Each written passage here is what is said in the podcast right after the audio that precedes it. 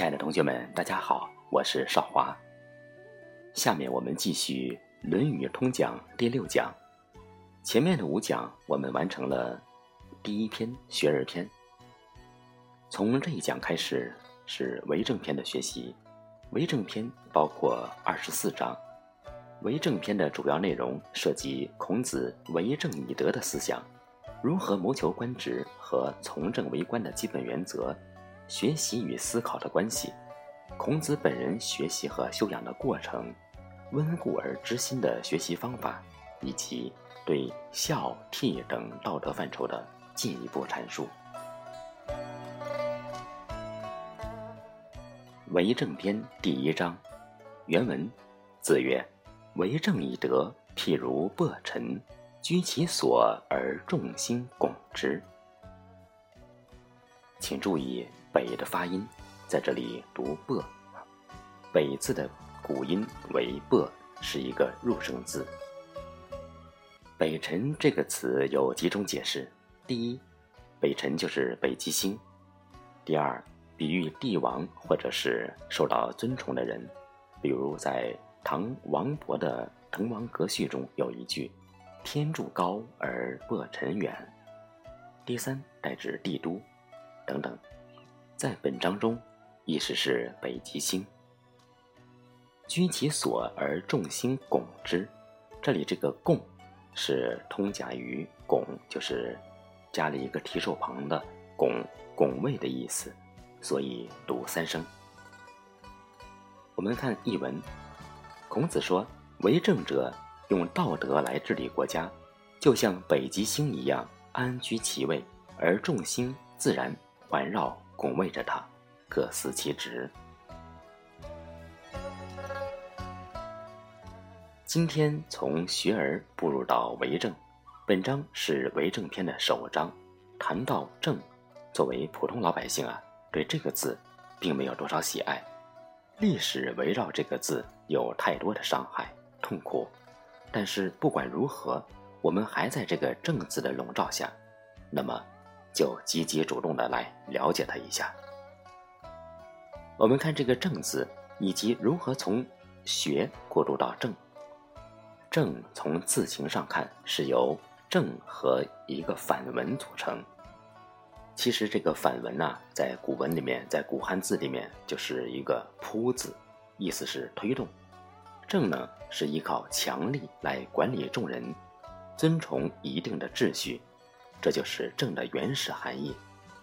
那么，如何从学过渡到正呢？学而时习之，不亦说乎？这是《论语》的第一句，展开了整个的《论语》文本，有其很深的象征意义。学什么？怎么学？这又是很重要的问题。学什么？我们可以从“学”字的正统写法，也就是繁体字的结构组成来看。这个“学”字呢，上面是一个“爻”，就是爻卦的“爻”。那么这个“爻”字呢，太神秘了，是天地的奥秘。易的奥秘就在于这个“爻”。古者庖溪氏之望天下也，仰则观象于天，俯则观法于地，观鸟兽之问与地之宜，近取诸身，远取诸物。于是始作八卦，以通神明之德，以类万物之情。你看，华夏文化就是这样兴起的，从形上到形下，下学而上达。下学就是习，习六艺，习经典；学而时习，就是涵有往复，化入到生命里，成人，成人，学习，学习。老师就出现了，老师就是教，教就是用一定的方法让孩子们来学习文化技艺。中国古老传统的教育，教在官学，教育出的人才用于管理民众，政教合一，就合在这两个字上。教导向的是政，以礼接通，以乐融合，礼就是秩序。就是正道，乐就是让这层关系融合、融洽、和谐。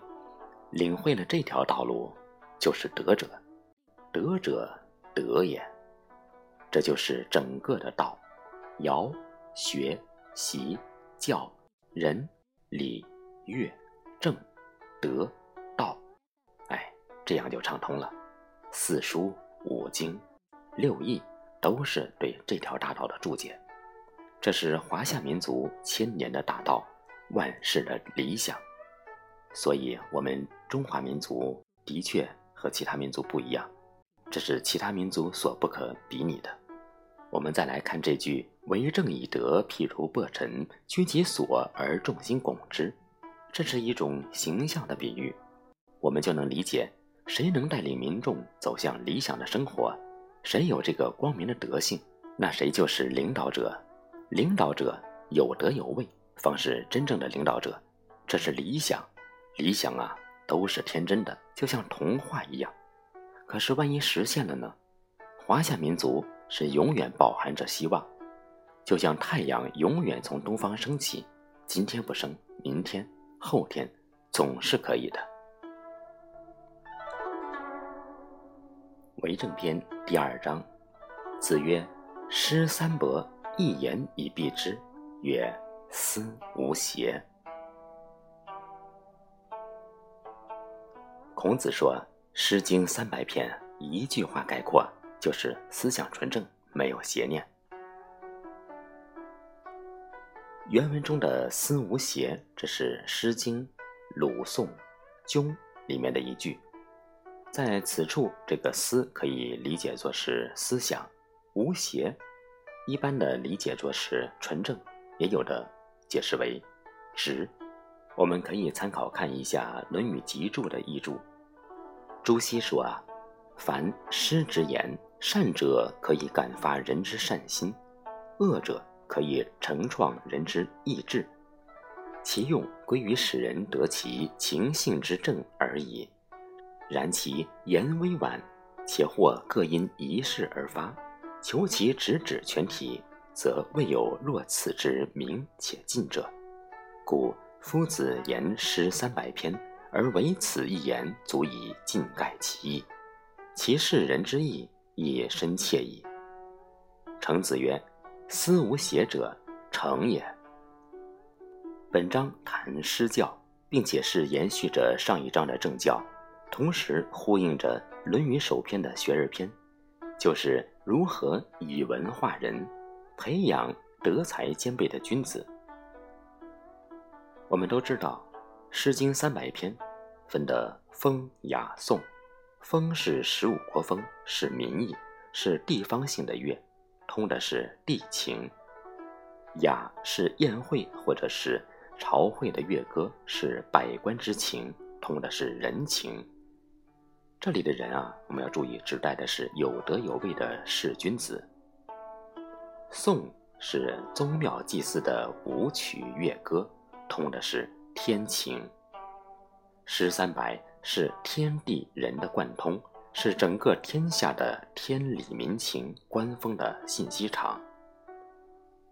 在《诗经》三百首里，有纯真的爱情，有生活的苦难，有夫妇的和谐，有思念的揪心，是普通人的日常，是人的喜怒哀乐、悲欢离合的表达，也是与花鸟虫、远近之物的自然感通。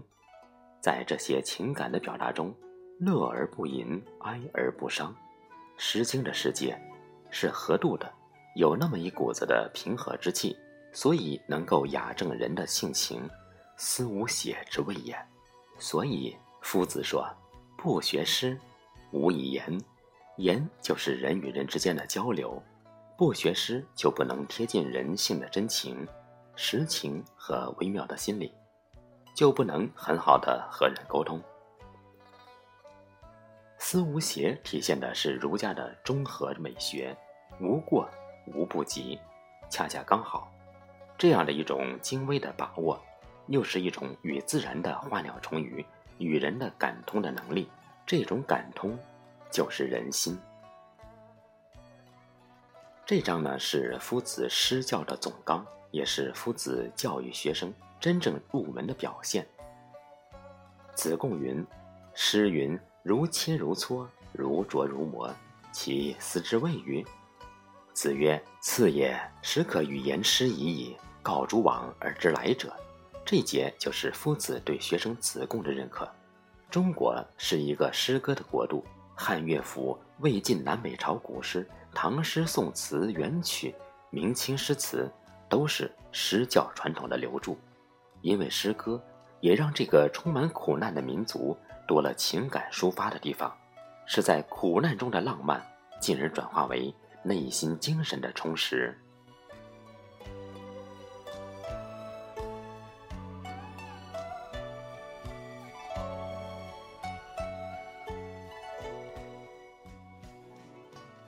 为政篇第三章，原文：子曰：“导之以政，齐之以刑，民免而无耻；导之以德，齐之以礼，有耻且格。”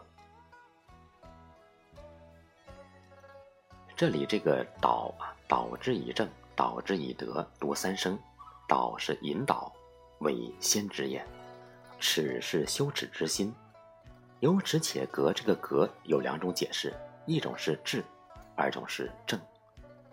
我们来看参考译文。孔子说：“用政令来领导百姓，用刑罚来整顿百姓。百姓虽然暂时免于犯罪而遭到刑戮，却没有羞耻之心。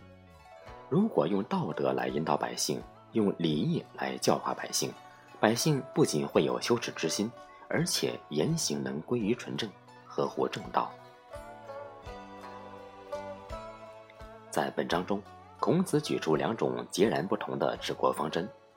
他认为，刑罚只能使人避免犯罪，不能使人懂得犯罪可耻的道理；而道德教化比刑罚就要高明多了，既能使百姓守规蹈矩，又能使百姓有知耻之心。这反映了道德在治理国家时有不同于法治的特点。但也应该指出，孔子的为政以德的思想，重视道德是应该的，但是呢，却忽略了刑罚、行政、法治在治理国家中的作用。人与民在《论语》中的用法不可不变啊！再一次再强调一下，仁者由孟轲之所谓“劳心者治人”之人，当为犯言有味之事。而民，就像是孟轲之劳力者至于人之人。《